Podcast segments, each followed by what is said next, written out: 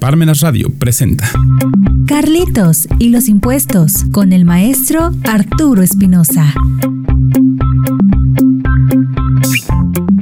Bienvenidos a Parmenas Radio. ¿Cómo están hoy? Espero que bien. Los invito a unirse a nuestras redes sociales en Twitter, Facebook, Instagram y en nuestro blog búscanos como Carlitos y los Impuestos.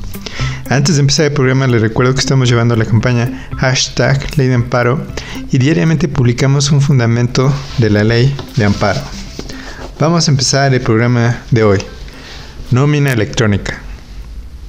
Antes de empezar el programa de hoy, me gustaría actualizar la cifra de fallecidos por COVID-19. De acuerdo a las autoridades, son 303.000 personas.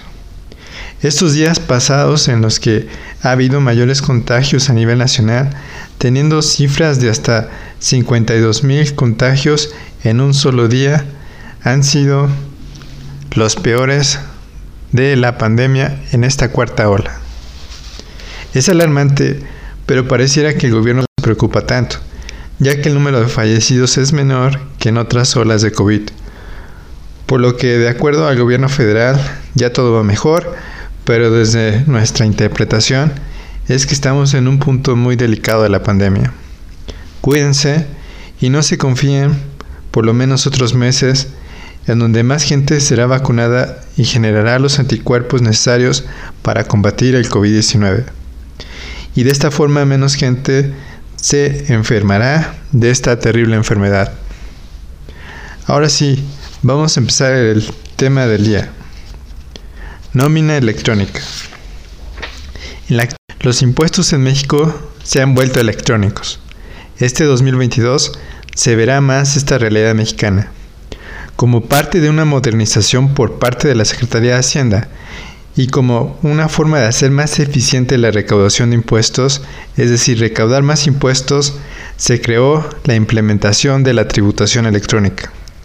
Desde nuestro punto de vista, antes de hacer este gran cambio en nuestra realidad mexicana, se debió implementar un objetivo constitucional para el uso de estos impuestos.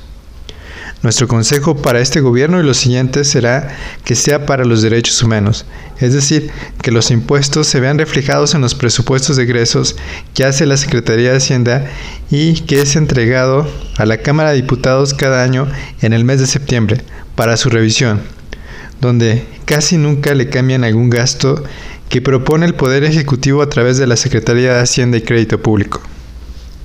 Hay que mencionar, la Constitución Política de los Estados Unidos establece en el artículo 31, fracción cuarta, la obligación de pago de los impuestos por parte de los ciudadanos mexicanos, donde solo establece que es para el gasto público, en donde en ninguna parte de esta Constitución está definido el gasto público, por lo que el presupuesto de ingresos entregado a la Cámara del mes de septiembre por parte de la Secretaría es discrecional.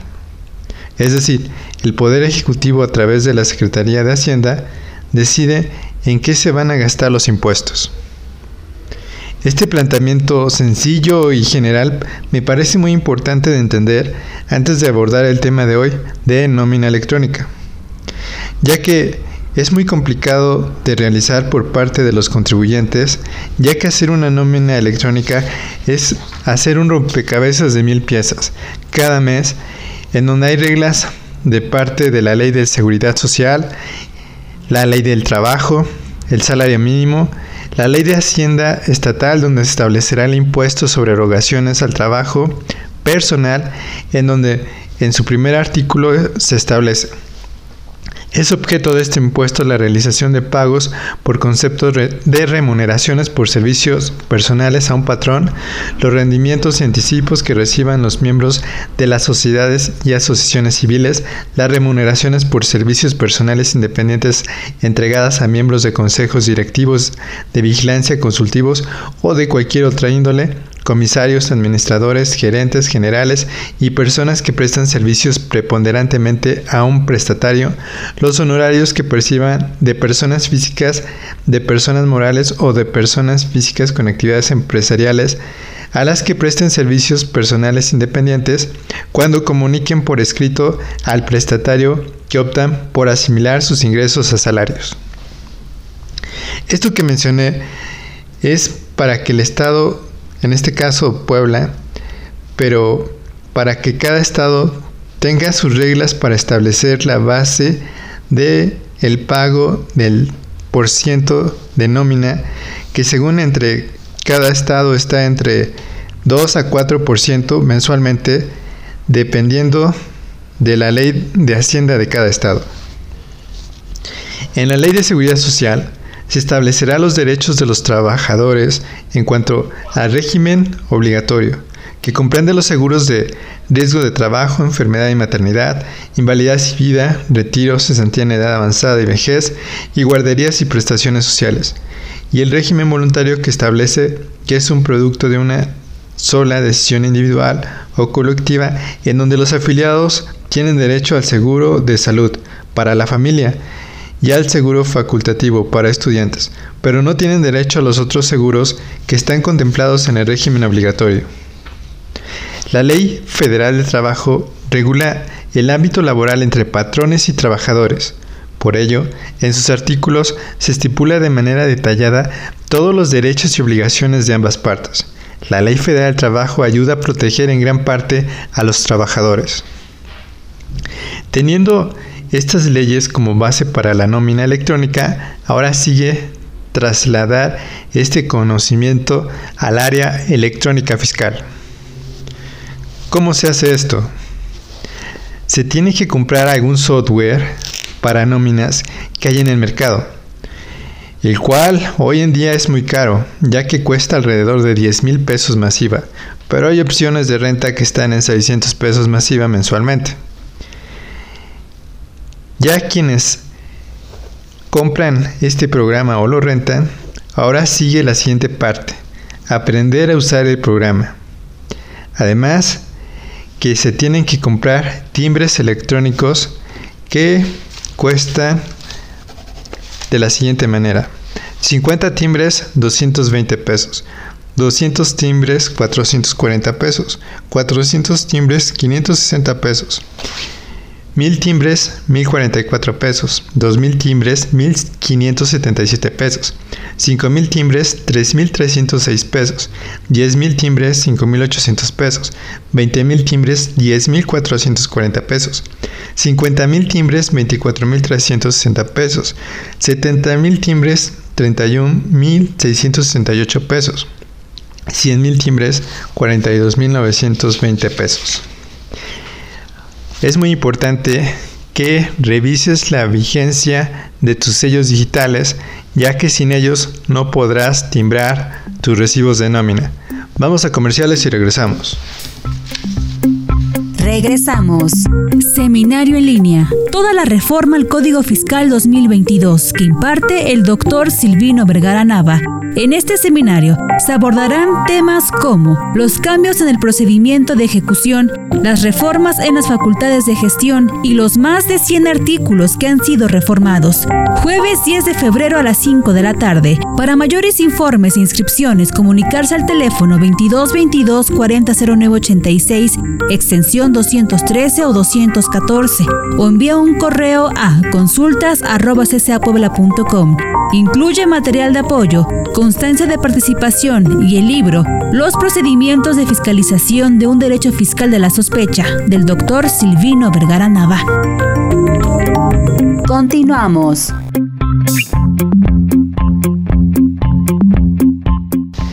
Ya regresamos. El tema de hoy, nómina electrónica. ¿Qué es timbrar una nómina electrónica? El timbrado de nómina es el proceso de notificación al Servicio de Administración Tributaria de la información que contiene la nómina. Debe notificarse al SAT sobre todos los pagos efectuados por concepto de prestaciones de servicios, finiquitos y liquidaciones. En donde para hacerlo necesitas tus sellos digitales vigentes que estén configurados en la nómina, además de haber configurado el salario mínimo el salario diario integrado de cada trabajador, los datos de cada trabajador como son el de seguridad social, el registro federal de contribuyentes, su CURP, su domicilio, la jornada de trabajo diurna, nocturna o mixta, las horas extras, la jornada dominical, la PTU cuando aplica el aguinaldo, las vacaciones, prima vacacional, los impuestos, por el pago de nómina, que es el ISR por salarios, configurar las tablas de ISR mensual, subsidio al empleo e ISR anual. Como verán, hay muchos datos que hay que configurar en el software de nóminas para poderlas timbrar electrónicamente. La idea es que cuando se timbra una nómina, la Secretaría de Hacienda le llega la información de esa nómina a sus servidores y de esta forma le llega la información de manera semanal, quincenal o mensual, en donde la idea es que revisen que se haya timbrado correctamente, de lo contrario, pueden establecer que tu nómina es un gasto no deducible que causará que incremente tu base para pago de impuestos. La base para pagar tus impuestos de forma general es como sigue. Tus ingresos menos tus gastos deducibles por lo que si te quitan tus nóminas como gastos deducibles, incrementa la base que se le aplica un porcentaje para el pago de impuesto. Por lo que es muy importante que como patrón conozcas esto para que estés en constante coordinación entre tu área contable y tu área de recursos humanos para que revisen constantemente los salarios vigentes, las prestaciones que dan, que los trabajadores sigan trabajando en la empresa, el debido cumplimiento de la ley de ISR, ley federal del trabajo y el pago del impuesto sobre nómina que proviene de las leyes hacendarias de cada estado y el ISR por sueldos y salarios. Algo muy importante que debemos observar si tenemos trabajadores es que debe existir por parte de recursos humanos un expediente por cada trabajador, donde se establezca su contrato de trabajo actualizado, su currículum, su alta en Hacienda y también su alta en el IMSS. También se debe establecer en este expediente sus accidentes de trabajo si tuviera, su capacitación, las faltas administrativas si existieran, su liquidación o renuncia ya que es muy importante documentar todas estas pruebas porque ahora los patrones deben probar en los juicios laborales cualquier situación que demande el trabajador en contra del patrón. Como verán, tener empleados es algo muy complicado. Hay que pagar la nómina electrónica y tener contemplada su liquidación o su renuncia en un fondo que tenga la empresa para estas finalidades. En los negocios pequeños simplemente contratan a los trabajadores, pero sin imaginar que existen tantas regulaciones legales, que es un marco electrónico fiscal, un marco legal, para poder realizar las nóminas y si existe algún conflicto, los juicios laborales. Es muy importante entender todo esto de forma general antes de contratar a un trabajador o trabajadora ya que no solo es tener dinero para pagarles de forma mensual, quincenal, sino hay que pagarles con recibos de nóminas timbrados electrónicamente y verificar que se cumplan sus derechos y obligaciones que establece la Ley Federal del Trabajo y la Ley del IMSS y la Ley del Infonavit principalmente. Toda esta obligación de estas leyes que mencionamos el día de hoy proviene del artículo 123 de la Constitución Política de los Estados Unidos Mexicanos que establece. Artículo 123. Toda persona tiene derecho al trabajo digno y socialmente útil. Al efecto, se promoverá la creación de empleos y la organización social de trabajo conforme a la ley. El Congreso de la Unión, sin contravenir a las bases siguientes, deberá expedir Leyes sobre el trabajo, las cuales regirán. Fracción A. Entre los obreros, jornaleros, empleados domésticos, artesanos y de una manera general todo contrato de trabajo. Y para las relaciones del Estado, los trabajadores del Estado, está la sección B. ¿Para qué sirven los timbres de nómina? Un timbre va a servir para dos cosas uno para timbrar la nómina de un trabajador y para cancelar la nómina de un trabajador. ¿Cómo es el proceso de timbrar una nómina? El proceso es firmar un recibo de manera electrónica con tu sello digital que consta de un certificado digital, llave digital y contraseña en donde vas a informar el sueldo, las prestaciones que des a tu trabajador como despensas o comedor y los impuestos que deberás pagar por esa nómina que se llama ISR por sueldos a salarios. Ejemplo. Entonces pongamos de ejemplo que tengas una pequeña empresa de 50 trabajadores, donde se paguen semanalmente los sueldos. Se tendrían que tener 200 timbres mensuales. ¿Por qué? 50 timbres por semana más los que necesites cancelar o repetir nóminas. Entonces tendrías que tener como 250 timbres disponibles mensualmente. Como verán, hacer una nómina digital no es tan sencillo. Necesitas primero estudiar las leyes de seguridad social, que es la ley del Seguro Social, la ley federal del trabajo, la ley del Infonavit, y también necesitas estudiar la ley de Hacienda de tu estado para pagar el impuesto de nómina, que es el impuesto que se le aplica al total de la nómina que tengas. Además, debes de aprender a configurar el programa de nómina que ya sea que compres la licencia o la rentes. Y tienes que tener actualizados los sellos digitales para poder timbrar tu nómina. Espero les haya gustado el programa de hoy, donde dimos nuestro punto de vista sobre nómina electrónica. Los invitamos a comprar el libro Carlitos y los impuestos de forma electrónica en Amazon Gandhi. Si lo requieren físico está disponible en CSA Puebla. Y recuerden que los impuestos no es un castigo siempre que se ocupen para otorgarnos nuestros derechos humanos. Hasta la próxima.